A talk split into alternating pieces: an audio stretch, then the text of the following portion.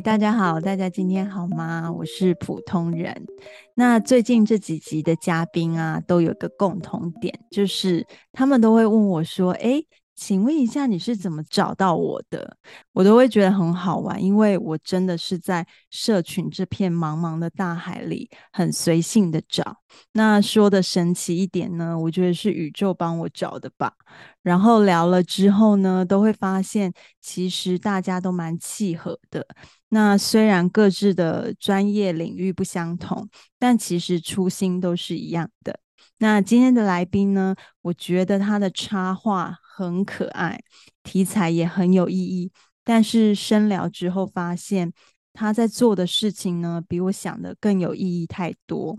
那我只是看到他非常小的一个面相，然后就心里默默想着说：哇，好荣幸可以采访到他。那在这里呢，也非常谢谢他可以来聊聊。那就让我们欢迎今天的嘉宾。移居女子探险去的 Susan，嗨，Hello，大家好，我是 Susan，我是移居女子探险去。那 Susan，你可以为我们自我介绍一下吗？好，嗨，大家好，我是呃移居女子探险去的 Susan。然后呃，其实我很喜欢旅行，然后探险世界各地有趣的地方文化、风土民情等等的。那我现在是一名全职的自由设计工作者。那其实现在大家都会问说，这是你要怎么介绍自己？我都其实都会用呃二分之一、二分之一的方式来说啦。嗯，就是其实呃我主要把自己的工作工作切成两大块面。嗯，呃一部分呢其实是跟会跟不同的伙伴呐、啊、合作设计专案。那比如说，这些专案就会让我去到一些农村，或者去到一些不同的地方。嗯、那或者是跟这些伙伴，可能就是会一起合作参与一些特定的议题设计。比如说前阵子我就跟呃屏东科技大学合作那个失智症的手册设计，嗯、然后也有跟云科大合作呃开发粮食议题，就是呃 SDGs 符合。联合国的永续发展目标的桌上游戏，对，嗯、那我很喜欢跟这些不同的呃企划团队一起讨论，不管是农村的永续啊、粮食的永续、地方青年的呃永续等等，就我喜欢做一些是让地球更好的一些设计。那其实整个梳理起来，我其实觉得就是好像我在做的事情都会多多少少跟地方。有些关系，然后其实也都发现，哎，就是也都带着一些我自己觉得是教育的使命吧。就我觉得，我从以前在做设计，我自己心里面的初衷或者是想法，就是比较少单纯，会是会是为了说要呃，只想着要让一个东西卖得更好，或者是比较商业盈利目的性的去。参与或执行这一个设计，我比较喜欢就是去找到说，呃，我参与这个设计议题或设计专案，我研究它，它对人或对地方有什么样的正向价值，而我觉得我可以去投入我的时间跟心力去做这样子。嗯，那另一部分其实它是比较 从容的节奏，就其实另外一个二分之一，我就是学的我要把完全的时间留给自己。因为小时候就很喜欢画画嘛，小时候就参加画画班啊什么的。嗯、那我就觉得画画其实是件很快乐的事情，而且我觉得以前小时候画画的时候比较不会这么紧张，因为就可能小朋友天马行空，然后比较不会害怕，所以就觉得有很多发挥。那呃，我觉得就是会现在这个时间就是会留给自己去做蜡笔画的创作。那我会我会到各个地方的咖啡厅啊去办插画展。然后，或者是有一些新创的团队或者空间会邀请我参加一些艺术驻村的计划，或是市集的摆摊等等。像我前阵子就去高雄冈山的呃深山市集参加箩筐会。嗯，那我觉得很有趣的是，就你可以到不同的地方去参加这个创作或这个摆摊，那它会呼应那个地方的主题，然后来就是让。呃，摆摊的人可以有一些自由的发挥。那我觉得这个计划就是这个二分之一的部分，是我觉得它比较没有设限的。那我其实都会希望可以从世界或地方的角度出发，然后是探索自己或地球各地有兴趣的主题。那比如说，因为我前阵子家里刚好也经历了一些家人丧事，那我就在那个场合里面，我就也是开始天马行空，也想到很多。哎，也许我觉得台湾或世界各地的。丧礼文化，其实很多人会觉得，对于死亡或者是对丧礼，其实是会有点觉得是不好或负面的一些事情。嗯嗯、但我觉得我会比较希望从有趣的角度去探索这样的丧葬文化。比如说，我觉得我就很感兴趣，就像什么纸扎品呐、啊，你就很多，比如说纸扎品就有很多纸人嘛，金童玉女啊，嗯、然后房子啊什么的，我觉得这一些。都是很有趣的，然后我前阵子还发现说，原来这样的纸扎品，它其实还有专门的纸艺设计师，就我觉得这个行业也蛮值得去探索。嗯、然后像金子、银子啊、诵经的法器等等的，嗯、然后我觉得就呃，这也激发我蛮多，就是在想要了解，就是像丧礼文化这样的特殊的一些事情，这样子。嗯，对，那。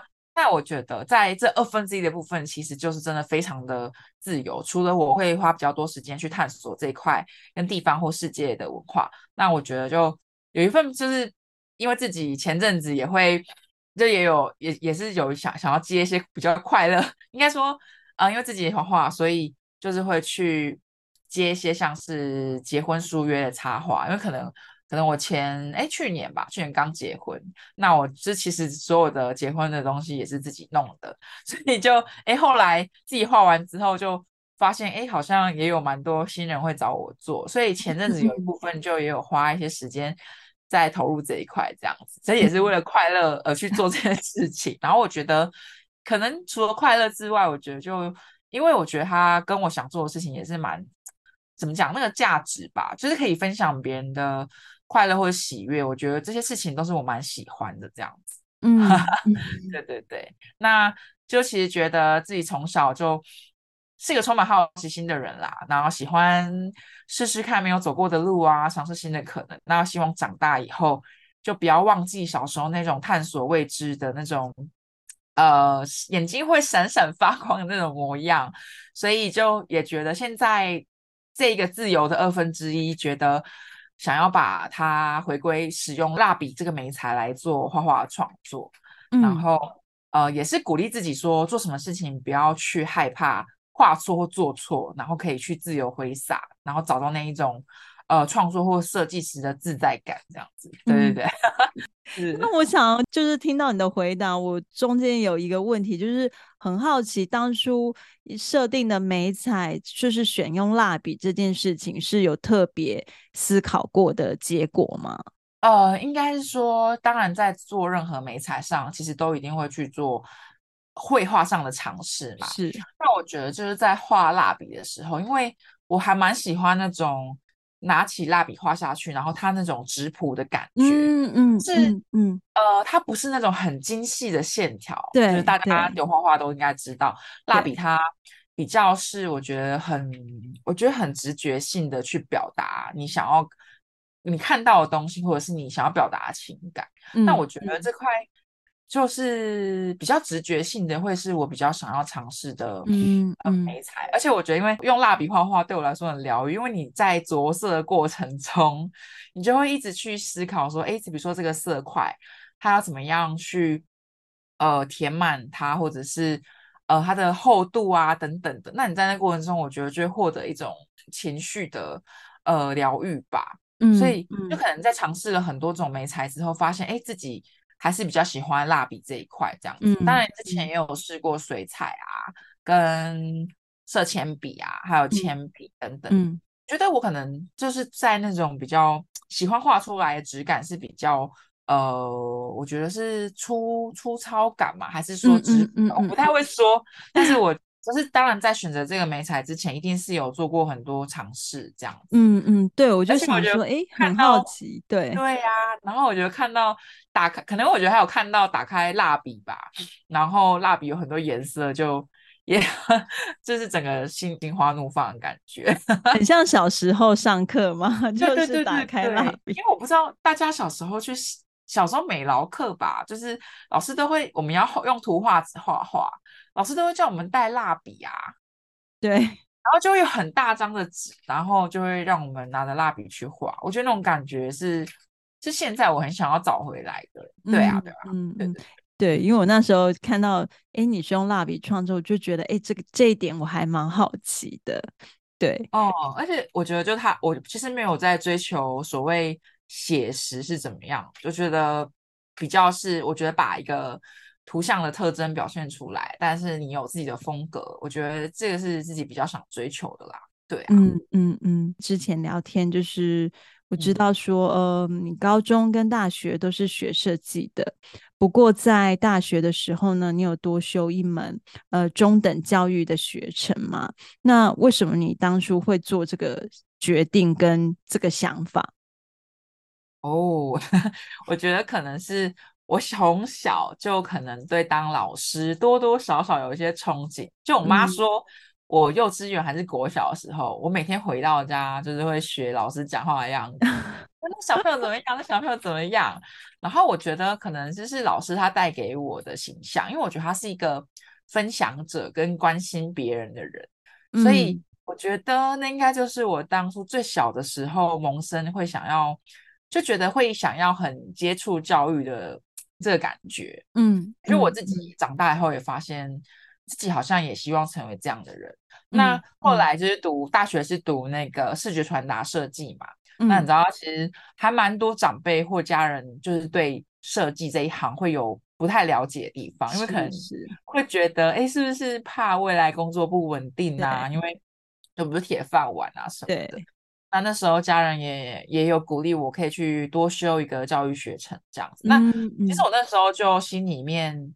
有一点拉扯跟犹豫，但也没有排斥，因为呃，可能想说，就是因为我其实不是一个那么喜欢安安全牌的人，你会觉得说现在才大学，不想那么早就定位好自己呀、啊，那也希望可以在呃设计的职涯上有很多的探索跟体验，但是就是也想想说，哎、嗯，其实家人给的建议也觉得多一些机会或者接触一些不是设计类的专业，我觉得也不是不好。然后那时候，因为学校，我看他那个简介上面也说，因为除了可以当老师之后，你可以甚至成为什么教案设计或教具设计师的职业角色。确实，现在其实有很多的教育设计师。嗯，我觉得其实就、嗯、就其实现在真的教育真的有很多面向，已经不只是说，哎，应该说老师这个角色他已经有很多种定义，不再只是说，哎，你被放在学校这个场域才叫做老师这样子。嗯，嗯对对对。所以那时候就带着好奇心跟就会试试看吧的念头，嗯，然后就呃修了这个学程。那我觉得也蛮棒的，因为就那时候因为在学教育学嘛，那会跟不同很多学院的学生一起互动，还有老师。所以就觉得，哎，呃，走过这段路，就觉得蛮不错的。因为就觉得说，当初自己不管做什么决定，就不要去害怕碰触未知的事情，因为你可能会在那个未知里遇到很多充实的体验。那，呃，就觉得教学、教育跟教学是一个充满温暖的事情。那不管是教学或创作或是工作，我觉得这都是。呃，带给别人更多温暖，也都是一直我自己想做的事情，这样子。嗯，对对，大概是大概是前面是一个这样会去修中文教育学程的一个起点啦，这样。嗯嗯嗯。不过我觉得 你刚刚讲的就是真的很有道理，就是其实老师到现在这个时代，其实真的不是只是站在讲堂上。讲话的那个老师的定位，其实老师还有很多不同的面向可以做了。对，你刚刚讲那个教具设计师，我就觉得哎很有趣哎，就或是教案设计师哦，对我就觉得哎真的是哎，就是他的确需要可能教育的背景，然后也有要有设计的这个理念这样子。因为像我觉得在呃切回到另外一个二分之一的我好，就是因为有去接触一些青农嘛。嗯那会才会投入一些实实农教育的种子教师，那我就觉得说，其实他们没有修过教育学程，或者是他们没有受过教育的专业，但是其实他们，我觉得对我来说，他们就是老师，因为他们懂农业或植物方面的专业。那他们其实他们的教室是可以在农场或者在果园里面。嗯嗯我觉得这就是一个打破既定的老师或是学习的一个方式吧。对，就、嗯、其实就学校。学习跟老师、学生，我觉得现在在这个时代已经有很多不同的面向了。嗯，就是好像可以把那个疆界都打开来，不用设定在什么地方，好像才能是老师跟学生在的地方。对对，嗯，哎，你刚刚讲到青农，青农是青年农，青年农夫。哦，我想说，青农是什么？对，青年农夫就是他们。有几种，有有，我认识几种青农啦，就是有些他可能是从小就在那个乡地方长大，家族性的是吗？对，他可能到城呃城市或海外去工作之后，他发现说，其实他学的东西是可以回到自己的乡村，然后嗯嗯，帮自己的从小长大的地方做一些事情，嗯、所以有一种是返乡青农，嗯，那有一些农夫他可能是。他不是在地人，可是他想要体验农业，他可能是移居到那边去当农夫。哦，对所以其实现在这样也很多吗？就是体验当农夫，还蛮多的。哦，真的。所以我觉得在参与这些呃农业永续啊，或者是农业设计专案，就发现有农夫的模样也有很多种。哦，真的。对啊。所以现在很多呃新一代的年轻人是很愿意。进去田里耕作啊，或是种植这个农作物之类的。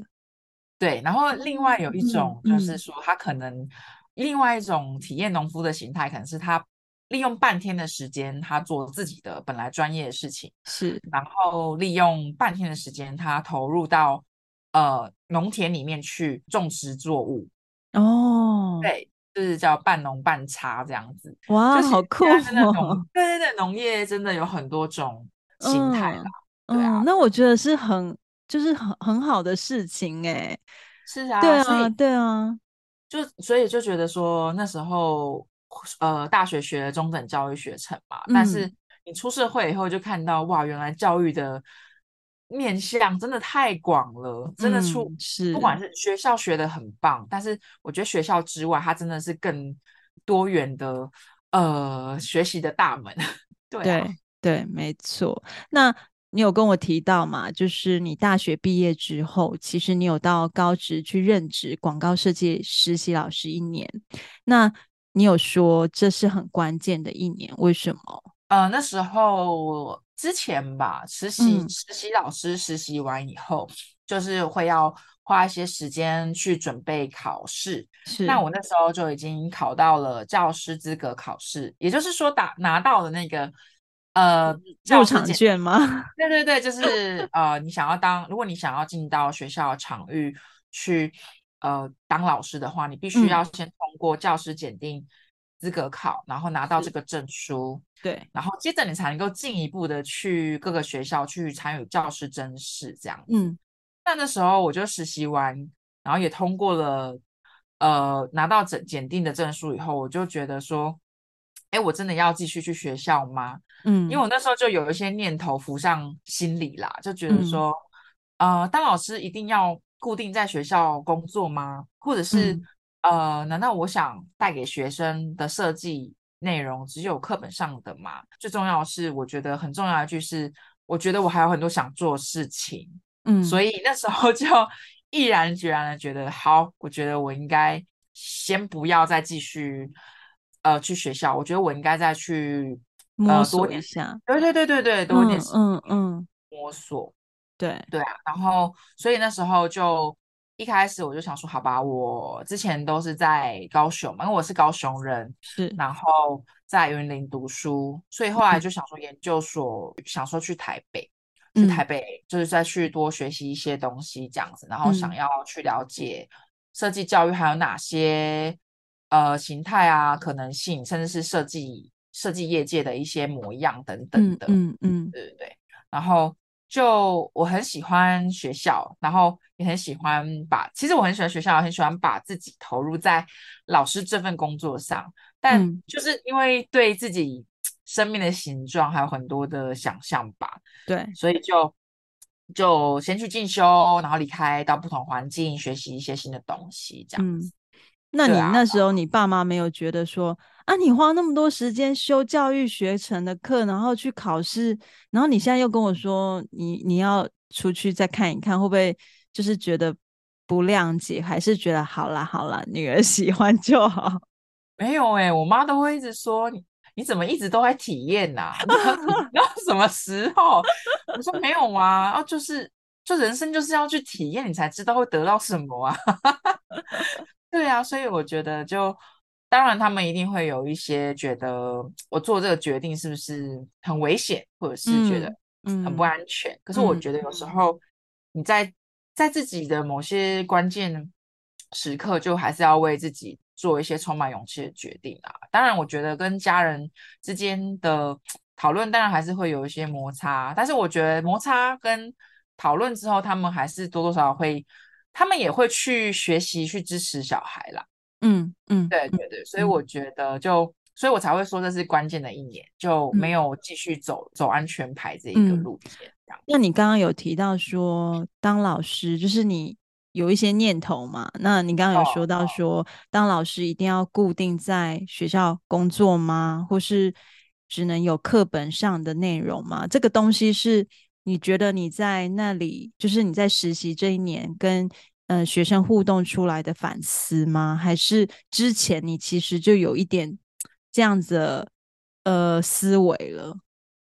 嗯，应该是说在学校，它本来呃高职的学习内容上，可能本来就会有一些学生基本要学习的设计的基础。嗯，但我觉得可能、嗯、我可能我比较贪心吧，在 让学生学习设计基础的这一些之外，我还想带给他们很多东西，嗯、可能跟我本来以前在学校学习的方式，呃，也是有呼应的。因为我以前自己在读这些内容的时候，嗯、比如说我读到一个包浩斯好了，嗯，我就会自己在上网去。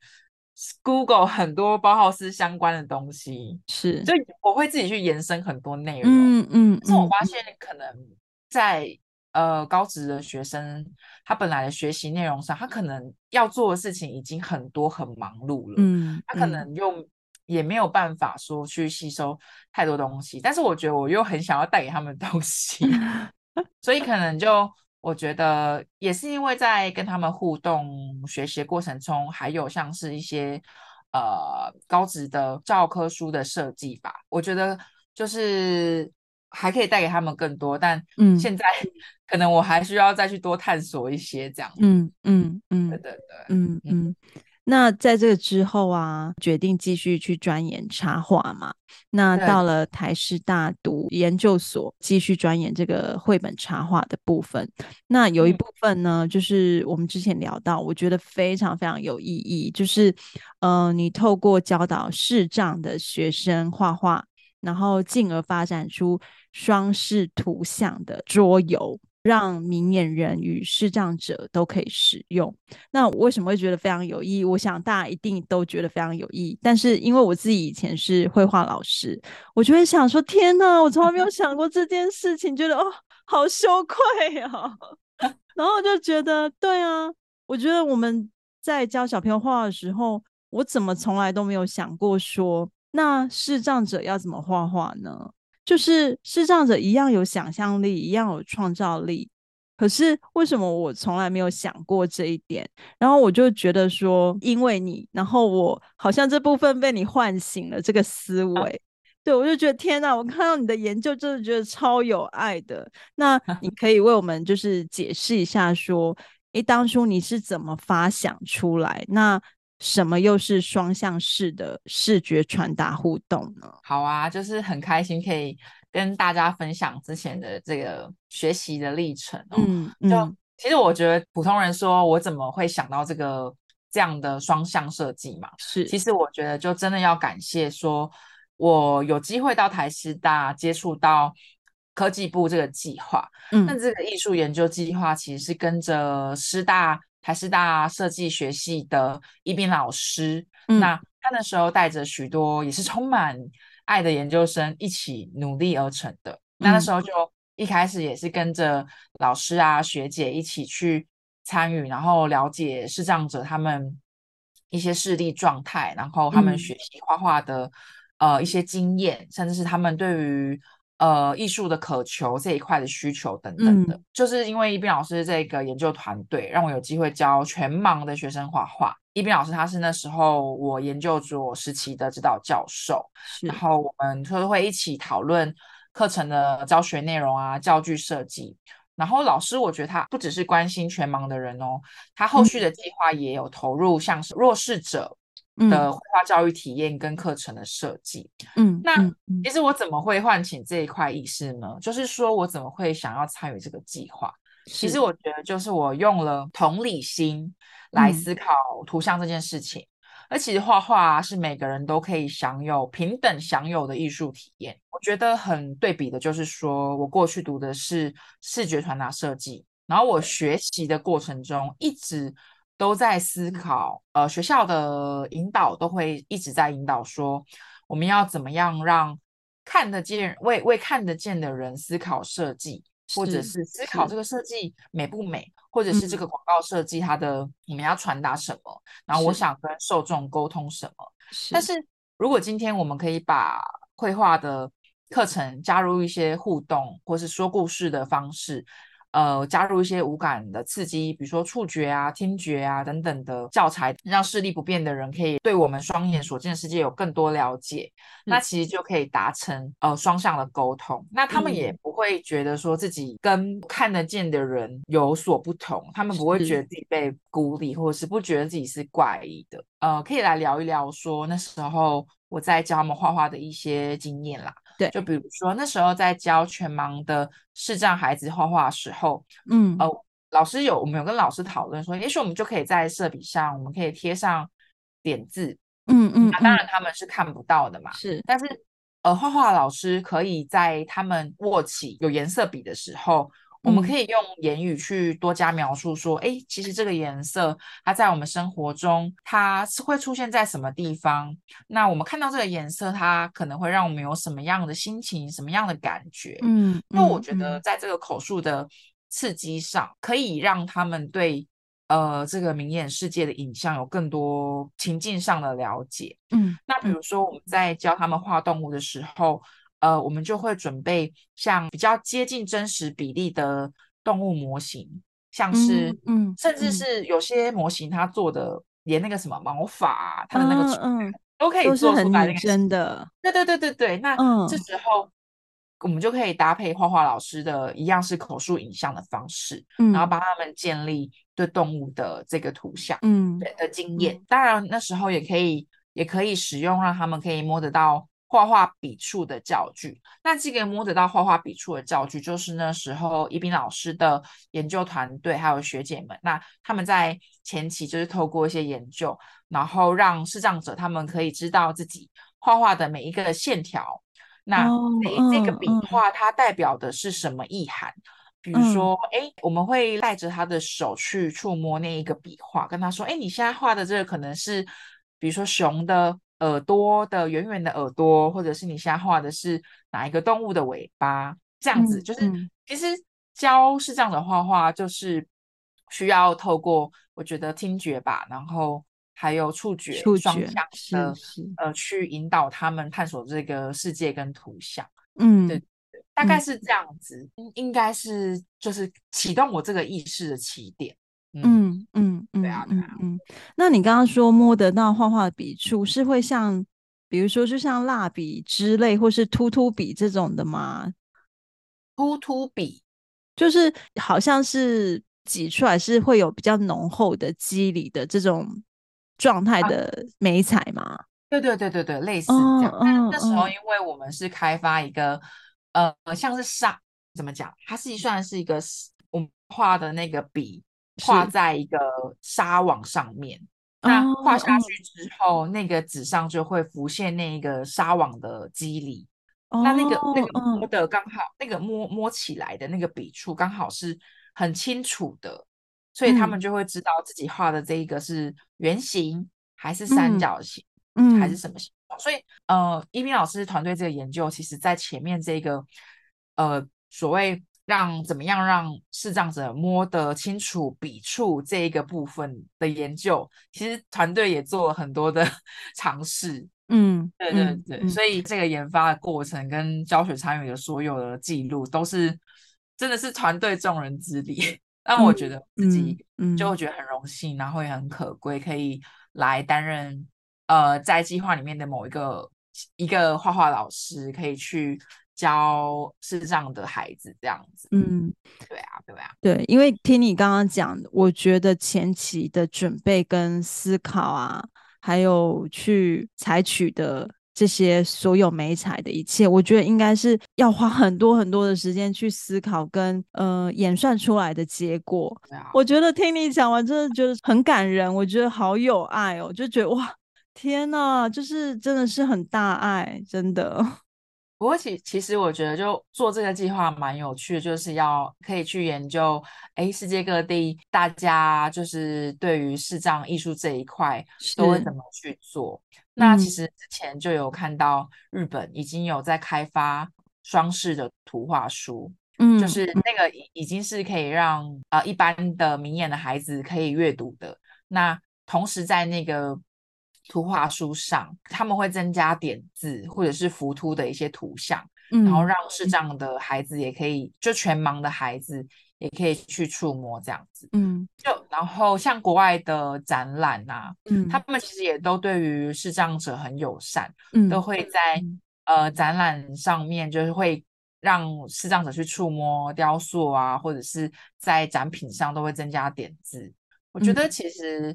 呃，就蛮蛮感动的吧。就虽然我觉得这个、嗯、参与这个研究，就可能很多人会觉得，怎么怎么你学视觉传达设计不是 为明眼人设计？嗯，但我觉得因为有为视障者设计，你才会就是会更珍惜呃自己是拥有设计这个能力，然后也更珍惜自己双眼可以看到的所有事情，这样。是我听你这样讲，我很好奇，就是在那时候的学生啊，他们在画，就是体验这样子的课程，绘画课程之后，你觉得他们就是那个感受，或是就是他们的感觉是什么？有有有，我们其实在，在呃教完前面的十几堂课之后，是有去了解小朋友的想法。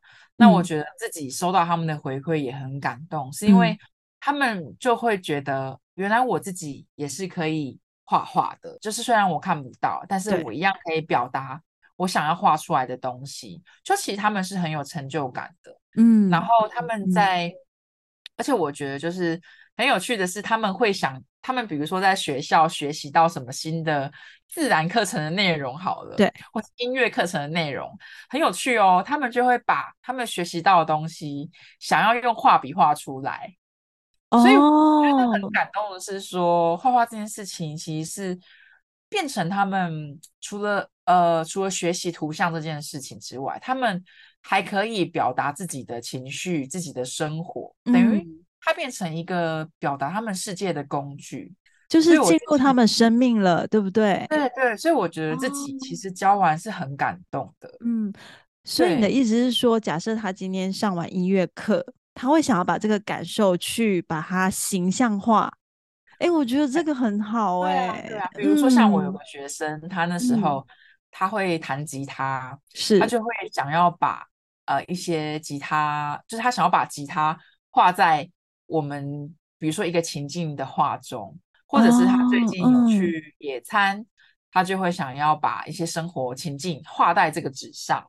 或者是他本身哦，他我有一个学生很特别，他本身他自己他就很喜欢读一些奇幻文学，嗯、对，比如说他会去读一些魔，他那时候对他就会去跟我分，那我们在画画的时候，他就会一直跟我分享说一些魔法啊什么的，对，他就跟我说这个紫色可能是什么什么魔法，天哪，我要哭了啦！因为我们在画画过程中，我们就很像在聊 一个文学的情景，嗯、所以我自己也觉得。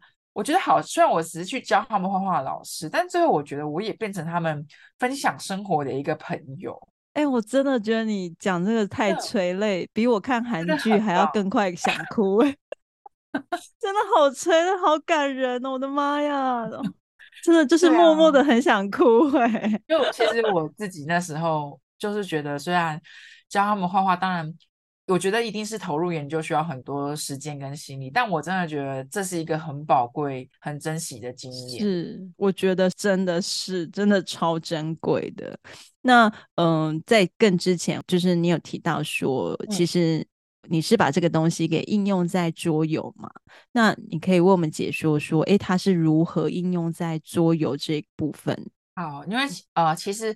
会想要做桌呃桌游这一块，其实算是我研究论文自己独立出来做的创作研究啦。嗯，就是我的计划是跟着老师去，应该说在做桌游之前，呃，是先要先去了解呃视障者他们怎么理解图像，怎么画画嘛，然后甚至一些使使用情境。嗯然后或者是他们会不会想要玩桌游啊这一类的，嗯，那那时候我之所以会想要做桌游，是因为我觉得桌游它其实也是一个帮助人们就是促进沟通的一个正向的媒介。嗯、那其实你看，就算是明眼人好了，就是桌游本身就具有社交的功能。那我其实就很希望可以做一个可以让。看得见的人跟看不见的人，他可以一起玩、一起互动的一个东西。嗯，那就觉得说，那也是给我自己一个挑战。嗯，那这一款怎么运用在桌游上呢？就其实就是很重要的是，你要先了解视障者他理解图像的逻辑，就是他们没有办法触摸太复杂的呃图像，或是太风格性的图像。比如什么时候叫太风格性呢？就是。比如说，我们在一般的美术风格里面会有什么？呃，野兽派呀、啊、那一类的，嗯嗯，是什么？呃，印象派啊这一类等等的画风。但这样的画风可能就是比较复杂，就是在做成触觉图像的时候，比较没有办法说让它在触摸马上就摸出来说，哎，我摸到这个可能是什么东西？嗯，嗯对对对。嗯、所以。这是第一步，在开发这个桌游很重要的基基础，对不对？嗯、那我觉得在理解图像之后，我就觉得说，因为在跟他们互动的过程中，我们经常一起说故事，比如说像刚刚讲那个紫色，嗯、它就可以延伸出很多的东西。嗯，所以我就想要开发一款说故事的桌游。那这个说故事的桌游，它可能就是它可能是一种呃游戏的方式跟手法，但是我在一直设计的。嗯制作上，我们可能就是增加看图、摸图的一些印刷方法，比如说，我们可以用特殊的 UV 印刷，不断叠加，让图像变成凸起的方式。嗯，那大概是这样的一个实验的过程啦。不过，因为那时候制作成本它比较高一点，而且我没有要大量生产，所以呃，就是只是做出一个算是原型设计这样。嗯，不过我在那时，我在我的论文中有提到说，我觉得未来如果有任何东西需要制作成触觉图像或者桌游的话，都可以参考像这样的一个思考方式。就其实我觉得，虽然我自己那时候只是做一个实验的创作，但我觉得如果未来有更多的人有这样的双式设计的意识的时候，我觉得都可以再持续的去开发这样子。是你刚刚有讲嘛？你。就是没有大量生产，对，那会不会你大量生产的时候，你现在就已经是小富婆了？没有、欸，那时候也没想说做这个要赚钱，真的没有。对，好了，我开玩笑的。我想说，哇，那个时候如果你做，会不会现在已经就是热卖啊、狂销之类的？嗯，不过我觉得真的有点可惜，如果。真的可以大量生产，就真的我自己就觉得说，哎，是不是可以有一个空间，就可以让看得见的人、看不见的人来这来这个空间里面来玩桌游。就现在不是有很多桌游咖啡厅吗？嗯、对，这我觉得很妙哎、欸。就其实，在这些就是桌游游戏的场域里面，我其实很少看到。有视障者出现，是，就是，是对啊，对啊。其实因为那个场域本来就是设计给看得见的人嘛，嗯嗯，对。但我那时候就觉得，我就想的很大啦。可是我原本会觉得其实有点可惜，我本来是要这样讲，可是我后来发现，其实我觉得大众是需要被教育，然后需要被召唤这样的意识。因为你看，我今天没有遇到你，我真的会完全忘了这件事情。就是我觉得我们生活有时候太理所当然，你就会觉得，嗯、呃，好像一切就是怎么样的形式。可是我发现这样的东西，有时候真的必须被一些更有智慧的人召唤。然后你一被召唤，你就会发现，天哪，真的诶，我怎么我怎么忘了这一块这么重要的事情？然后就很懊恼这样子。对啊，那其实我自己是不会觉得怎么讲就。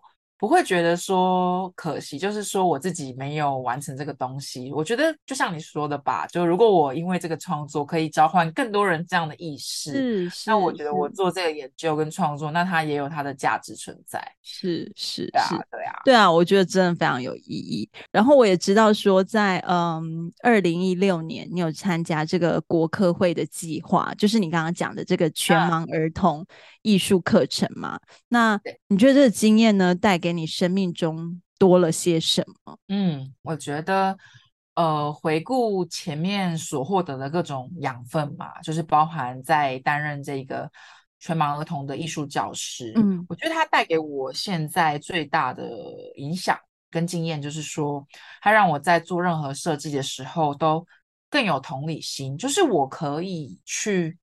呃，去切换到不同的角色，去想到为更多的人想到不同的事情，而不是说以前我可能做设计会，我可能我经验不足，我自己做设计的时候会比较一直卡住，因为我可能会一直站在自己的角度，嗯、呃，没有看到其他的面向或观点。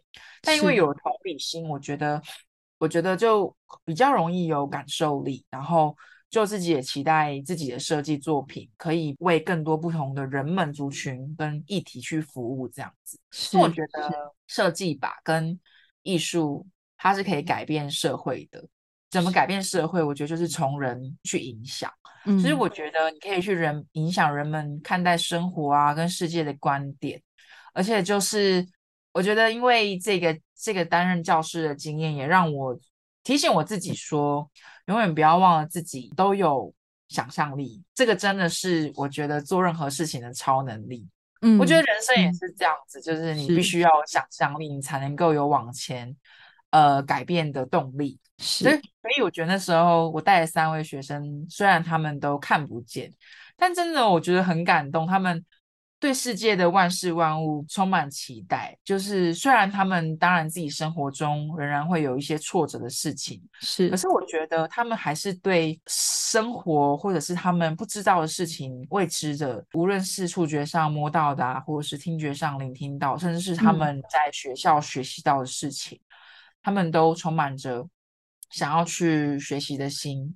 嗯、那我觉得这经验真的是满满的啦，嗯、就是自自己真的被自己感动，对啊，所以我觉得现在无论做什么，我觉得都要带着这样的初衷去做任何事情。嗯，那你那时候的小朋友，他们是大概会落在什么样的年龄层？呃，那时候小朋友跟老师讨论，我这边被分到的孩子是，我记得他们那时候是国小五六年级，嗯、对，就是已经快要接近、嗯、呃国中的阶段了，嗯嗯，对，所以他们其实学校学习的东西还蛮丰富的，嗯、然后他们也能够就是已经可以表达他们，比如说学校生活中遇到什么事情啊等等的。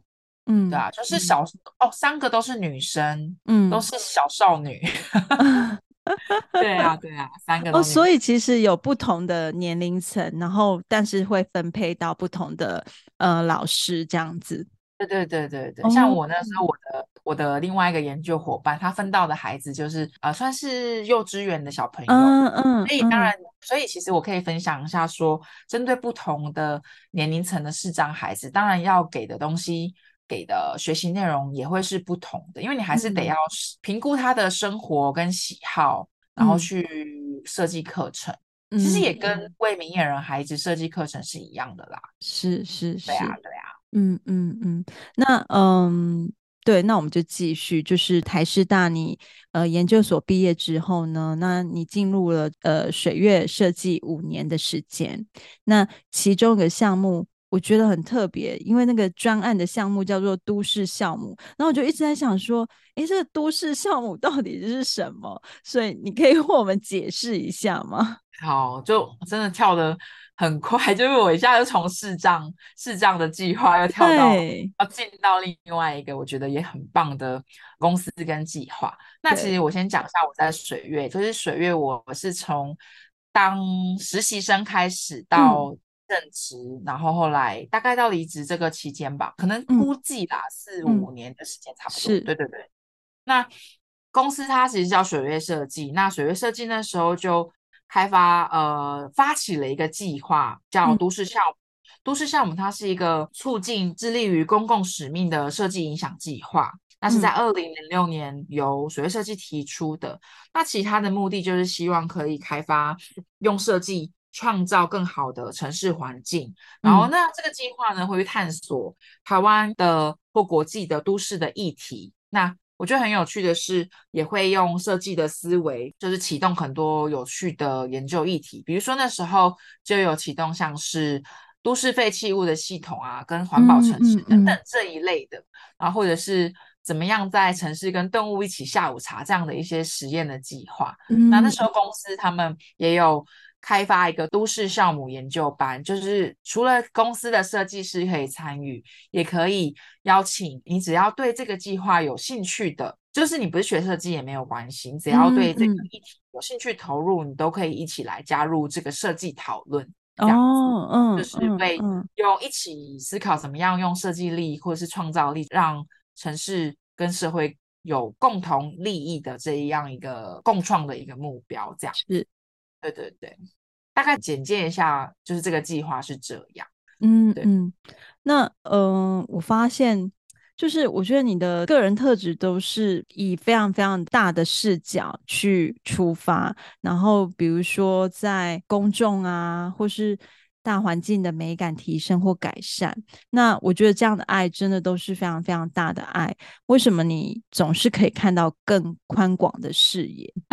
我自己觉得，嗯，就觉得 不知道跟前世今生是有关系。对吧？就是其实就是如果从命运的角度来讲，好了，我觉得自己感觉、嗯、这辈子还遇到在人生不同时期还。真的遇到蛮多贵人，就我很其实觉得很感谢。嗯、但其实我觉得我所谓的贵人呢、啊，就是对我来说这样的定义是说，他们的思考都是非常宏观的，或是独特。嗯、那我觉得在这些贵人上，总能够透过他们获得一些，不论是工作上，或是设计创作上，或是生命上的启发。就比如说我的、嗯、呃老板啊，或者是我的老师，或是我同学，或我先生，或者是。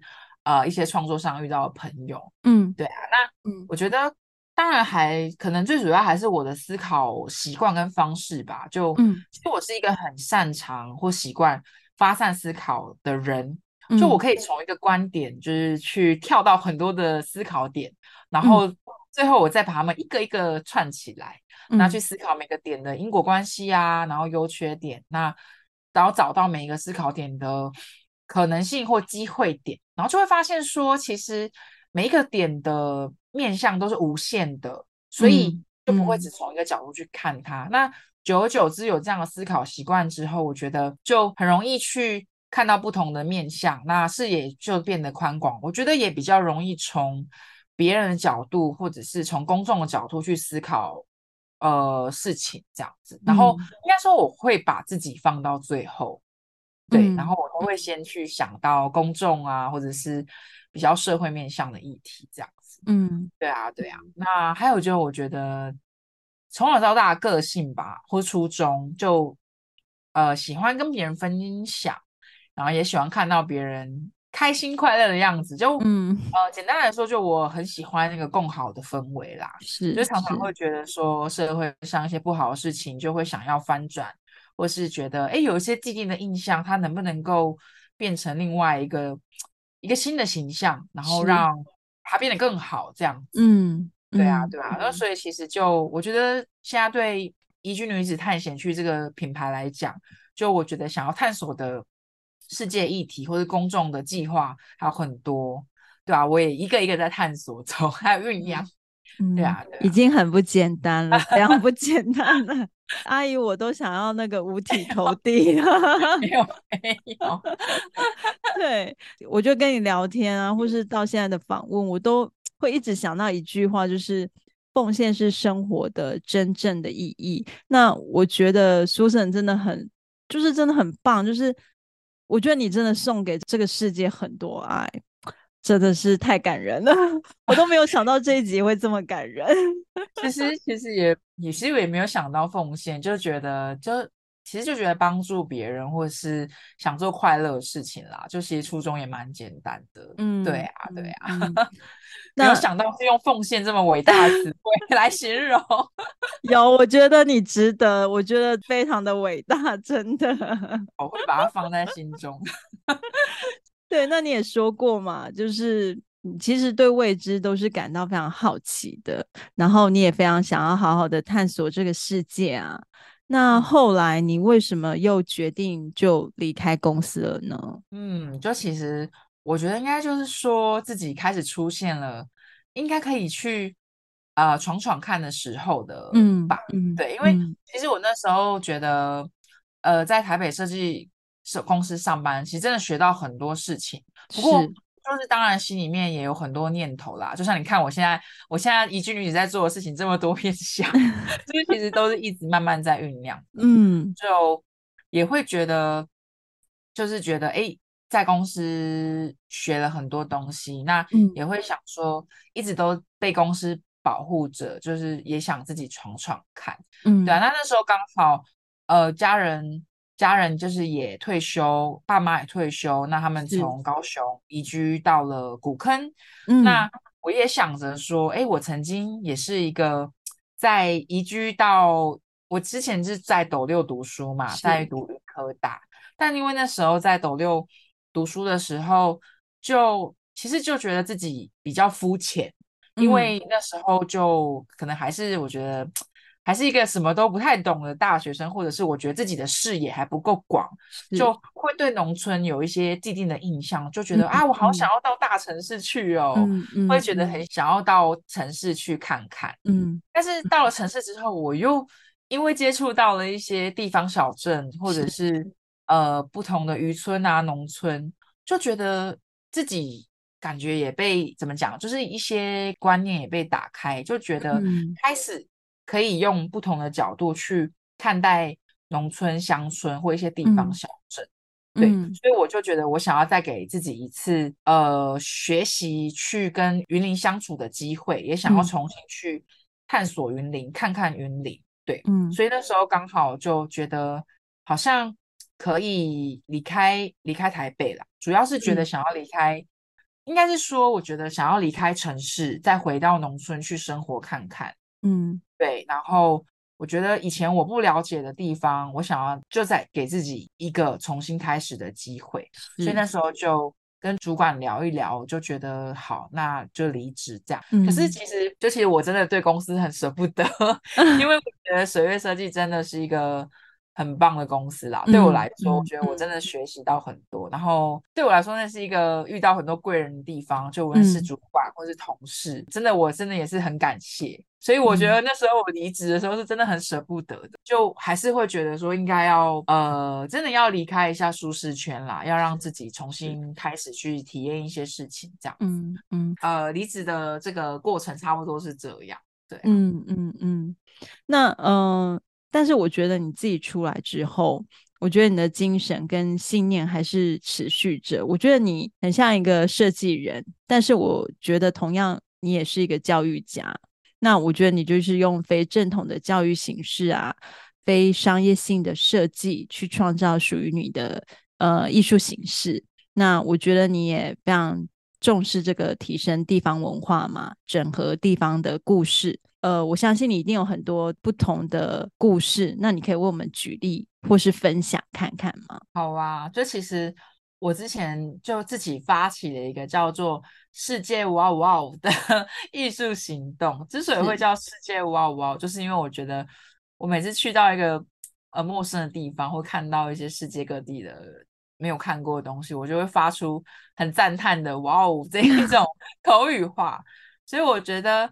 啊、呃，这个计划艺术行动，它就是比较像是我自己一个移居到各地或是环游世界的旅行笔记。虽然我自己还没有去环游世界，我是真很想环游世界，嗯、但是我觉得就是透过另外一种形式，然后啊、呃，创造成自己像是一个行动博物馆。嗯、就是其实即使自己未必真的实际去过那些地方，但我觉得可以用。有趣、轻松学习的插画的方式，让大家看到，哎，其实地球各地，呃，还有这么多有趣的地方文化跟知识。也许它很冷门，但是我觉得它一定有一些有趣的点，值得我们去探险。这样子，是，所以才会叫宜居女子探险去。就其实宜居这个词汇，可能大家普遍来说会觉得它就是一个，可能你搬到一个地方生活。的一个动词，是，可是我觉得对我来说，它是一个移居是一种创作精神，嗯，就是嗯，它可能是因为你移动到一个地方，那你可能就会到那个地方获取到新的地方地方的养分，这样，嗯、然后探险到新的事物，所以我觉得它对我来说已经不只是一个搬迁的动词，它是一个创作的呃指标，对，嗯，那。我觉得目前这一块，它就是比较渐进式、持续式的累积各种创作主题啊、议题。那并且它会，我觉得我自己的计划是，它会在每年不同的艺文场域产出不同的创作火花。那这么说好了，就是呃，我想象的这个艺术行动的画面是，你可能走进一间咖啡厅，那你在这咖啡厅可以透过我的蜡笔的插画，认识到很多。世界有趣的东西，比如说世界的节庆，比如说世界各地的冰淇淋，你可以在用一杯咖啡的时间，然后学习到呃一个世界有趣的文化等等的。嗯，对。那我自己也希望说，展出的画作们，当然大家都会说觉得很可爱啊，就觉得诶很特别。但我自己会觉得说，希望它还是带有一些文化教育的艺术功能。嗯，对，而不只是被定义可爱而已这样子。嗯，对对对，所以。像今去年就是有在桃园的森咖啡展出，呃，圣诞节的时候展出世界各地的圣诞节。那那时候我也就是上网去，还有翻书啊，挖掘一些有趣的圣诞节庆。嗯、那像今年有跟台北的一刻咖啡，就是它是一个贝多芬主题的咖啡馆。贝多芬他是出生在德国的波昂嘛，我就觉得说，哎，如果大家可以去一刻咖啡买一杯咖啡的同时，又可以认识到。呃，比如说贝多芬他是出生在这个地方，那这个地方波昂它有什么样的景点？嗯，呃，有什么样有趣的历史？嗯、那我觉得这样用一个比较简单轻松的时间去了解一个地方，我觉得也是我想做的。嗯，对对对。那当然不是只有地方啦，嗯、就是有些咖啡厅它可能是有特定的教育议题的。像位于桃园中立老街西那一带，呃，有两间咖啡厅叫我们他们跟一起野餐，那他们是无包装的商店跟咖啡厅，那他们一直都是关注动物议题、动物保育的。嗯，那我今今年大概在十月、十一月也会在那边展出世界的一些特有种动物啊等等的，会在那边做蜡笔的展出，这样子。嗯，嗯，插画这一部分。你在未来你会想要怎么去发展它呢？嗯，我觉得当然我自己的宏愿，希望我可以呃这个展览这个计划可以在台湾或者世界各地不同的地方可以发生。对，嗯、然后我觉得自己做一个很大的梦，嗯、所以我希望自己有一天可以累积不断累积。呃，出一本厚厚的世界哇哇的插画图书，嗯，因为我觉得它就很像一本旅行的百科全书。是，那我觉得就是它可以跟着我的插画跟文字去环游世界。那我其实更期待是这本书，它可以给很多的孩子们看，然后也可以让更多对于世界有很多期待的人一起去阅读，这样就是一起望远，看到广大美好然后有趣的世界。然后我觉得。嗯就也希望大家可以，因为看到这本书，就是了解到其实自己是可以成为一个，这一点小小的力量是可以成为改变社会或生活或世界的人，这样子。对啊，对啊，就其实希望可以做出更多对地球啊、社会生活更好的事。就其实初衷就蛮简单的，这样。那也希望就是它可以透过持续的累积，变成一个可以广呃广泛被大家知道的事情，这样。嗯，对啊，嗯呃，你出来呃独立工作，成为独立工作者到现在也一段时间了，那你觉得这个中间啊，你有什么获得吗？还是你滋养了什么？呃，成为独立工作者是，就是跟以前上班时间不一样的地方，就是你当然就是你所有的时间都要自己管理嘛。是，那我觉得很重要，就是说呃，认真的自律，但是也要学习从容。就怎么说呢？嗯、我觉得在做好每一个设计工作或创作之前，嗯、我觉得真的要先把生活的节奏过好，就是那个节奏是要对的，那你的工作才会是最佳的状态。嗯，就我觉得要好好吃饭，嗯、要好好睡觉，然后我真的觉得可以多多去散步，我很喜欢散步诶、欸。然后我觉得可以再透过呃，比如说街道的无感的观察，你真的会在路上发现很多。灵感。就是我真的很喜欢观察，欸，我很喜欢在路上乱晃，然后观察街上有什么人呐，啊，然后什么颜色啊，然后什么样的呃街道的设计啊，建筑的设计啊，我觉得这些这些东西都会给我蛮多的滋养，这样，嗯，然后我觉得衷心感谢，就是每一个可以带着我一起学习的。的伙伴跟人们，就是无论是那一些一起成为合作专案的伙伴，或是能一起呃交流啊，单纯是交流聊聊思考人生学习历程的朋友，我觉得就是很珍惜每一份善缘。就我觉得很相信善缘这件事情，无论是跟地方或是人这样。嗯，对，嗯嗯，因为我发现就是就是只要是做艺术或者设计的啊。大家都很喜欢走路哎、欸，对啊，你也喜欢走路吗？我我自己也蛮喜欢，但是上一集来宾也是说他很喜欢走路。那我还记得更之前有一集的来宾也是做艺术领域，uh, 也是很喜欢走路。那我超级喜欢走路哎、欸，是哦，对。然后我先生他都觉得，就是他可能没有我那么喜欢走路，我是那一种可以走很久很久的人。是哦，哎，要不要大致就是爱走路的全部约出来，其实变成一群呢？我可以 一个人就是走路两三个小时，哎，就 上一个来宾他也是这样讲啊，他也是说他就是走很久，走两两个小时多，我就觉得好厉害哦。那我大家都好能走，真的散步，散步是一件很舒服的事情，而且它可以让你放空，然后可以让你整理思绪。然后又可以让你获得新的灵感，对，所以我觉得成为独立工作者到现在啊，就是说，可能以前你呃在公司上班，你可能一整天开始的时候，你就会在公司待着嘛，嗯、或是有时候要出去出差什么的，嗯，就是你可能你的走路的节奏都会是 follow 着你的某一个任务去走的，嗯嗯，可是你自己工作的时候，嗯、你就会发现你可以把这个散步的时间独立出来。然后真的是留给自己这样，嗯，然后在这过程中去整理，然后可能下一阶段我要做的事情啊，等等的什么的，这样，嗯，嗯，那个上一集的来宾说，就是走 路，然后冥想，就是像你这样讲的概念，其实是有一个名称的，叫做行禅，行禅，对，就是呃行嘛，走路，然后禅就是呃打禅这样，行禅，对，对，所以。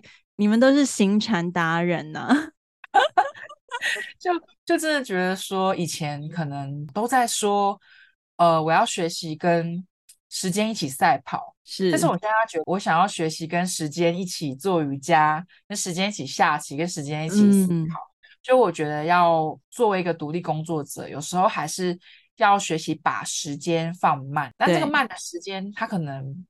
就是真的是留给自己去充电的时间。嗯，那我觉得充完电之后，你做的每一件事情都会是更更好的状态，对，更饱满，对不对？对对对，真的就是首先要把自己照顾好。对啊，饱满，这真的这个饱满，我觉得形容的很好。对啊，对。那嗯，未来你有什么新计划吗？还是有什么活动让我们期待一下？好啊，我想一下，就是我、嗯、今年后半年的时间是。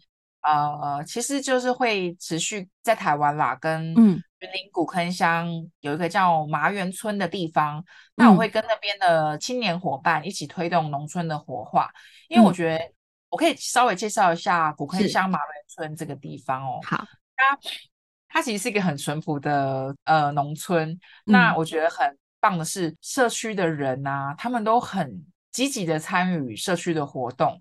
然后像里面的也有很多的艺术家，或者是移居的人会，或是学校的老师会一起在这个社区里面投入很多，像是呃绿色的疗愈，或是生态的设计等等的。就是希望可以让农村更永续的这些计划。嗯，那我觉得很特别的是，不论是比较年长的居民，或者是年轻人，他们都会很积极的或热络的来投入。那我觉得，也就是后半年我会跟这些伙伴一起来推动农村的活化，这样。嗯嗯嗯，对对对。那当然还有跟云林，就是斗六有一个。云林食物所持续合作地方食物的设计，就其实我后半年的时间会比较多，嗯、就是在设计专案这个二分之一上会比较多时间继续在深耕农业啊、食农这一块。嗯，对对对，因为、嗯、其实跟我的生活也是会产生一些连结啦，嗯、因为毕竟我爸妈他们现在退休了之后也是在当小农，是对对。对，那有你有跟我讲，我觉得好可爱哦。对啊，他们也是在学习自然农法，怎么样种植蔬果，嗯、用没有农药的方式，这样。嗯，对。那另外一个部分就是，我九月秋天的时候也会去花莲驻村，那、嗯、那时候就会去采集一些花莲市区呃街道的一些特别的元素。那这部分我目前也还在思考，嗯、就怎么样去。找到趣味的街区元素，发展成一个呃展览的创作，这样。所以其实后半年的时间，就一部分在呃会在西半部，一部分会在东半部。嗯，而且感觉你蛮忙的。哦，对，就生活蛮充实的，是充实，是充实。对对对，那其实就是剩下的时间，就其实我后半年就呃还是留了蛮多时间给。自己在做，嗯、呃，就是我刚刚提到的世界哇哇这个计划的研发，这样子。对对对，就是我觉得保留另外一部分创作的二分之一，对于我后半年或是未来的时间也是很重要。嗯、对啊，对啊，嗯，好，今天真的超开心，因为我觉得我真的很荣幸，我觉得用“荣幸”两个字真的是不为过，就是真的很荣幸，我觉得可以访问到一个就是这么年轻。有为，而且是真的很年轻哦，就是小我超多岁的，就是 这么年轻，这么年轻有为的一个小妹妹这样子。好，那匿名日记的传统呢？我想要问最后两个问题作为今天的结束，就是请问 Susan 想要跟过去的自己说什么吗？嗯，我觉得这真的是很好的问题。就 我觉得。对我来说，过去经历的吧，我觉得那些都是最棒的功课。因为我觉得过去真的经历好多哦，嗯、而且我觉得好像一直在不同的地方、跟不同的议题，还有不同的工作工作内容上。但我觉得，就是真的也，不管呃过去经历到哪一些好的或是坏的，我觉得就是都成就了现在的我。然后我觉得也谢谢过去自己的各种勇敢。也许有些事情你会跟一些呃意见不一样的人有一些冲突或是摩擦，但是我觉得都感谢自己的耐心跟勇敢去跟他们沟通，然后就是记得自己未来也要更勇敢的把自己做好，然后要把自己啊、呃、照顾好，就是生活啊工作各个面向。对对对，嗯，那想要听到未来的自己对你说什么吗？啊、呃，当然是想要听到未来自己对自己说，我觉得你很棒啊！啊、呃，对，其实我还蛮期待，就是自己可以对呃未来自己对我说，嗯、呃，很开心的，你活出了自己想要的模样，呃，你专注创造了自己独有的生命形状，嗯、然后谢谢你记得那些初衷，然后谢谢你记得要创造快乐温暖，还有没有忘记要和别人分享。呃，共好这件事情，这样，嗯，我觉得大概是这样子啦，对啊，嗯 嗯，嗯，对，我觉得共好真的很重要，就是可以活得双赢才是最有意义的，很有感觉的，对，嗯，就觉得说好像可以多为社会，或是多多为地球多做一些事情，这样，是，对。好，那今天呢，真的非常开心，非常谢谢 Susan 来这里分享她的生命故事。那我觉得我们都没有借口，觉得自己帮不上这个世界的忙。那这个世界有光明，也有角落。那我们不管身在何处呢，都是帮得上忙的。就像 Susan 一样，这样良善的为大众、为地方，呃，慢慢唤醒大家的注意，集结大家的爱，真的很棒，绝对是功德一件。大家可以透过呢平台上的资讯连接，欣赏到更完整的移居女子探险去的专页。那我们今天呢就到这里，那希望大家有一个美好的一天，拜拜。谢谢大家，拜拜，拜拜。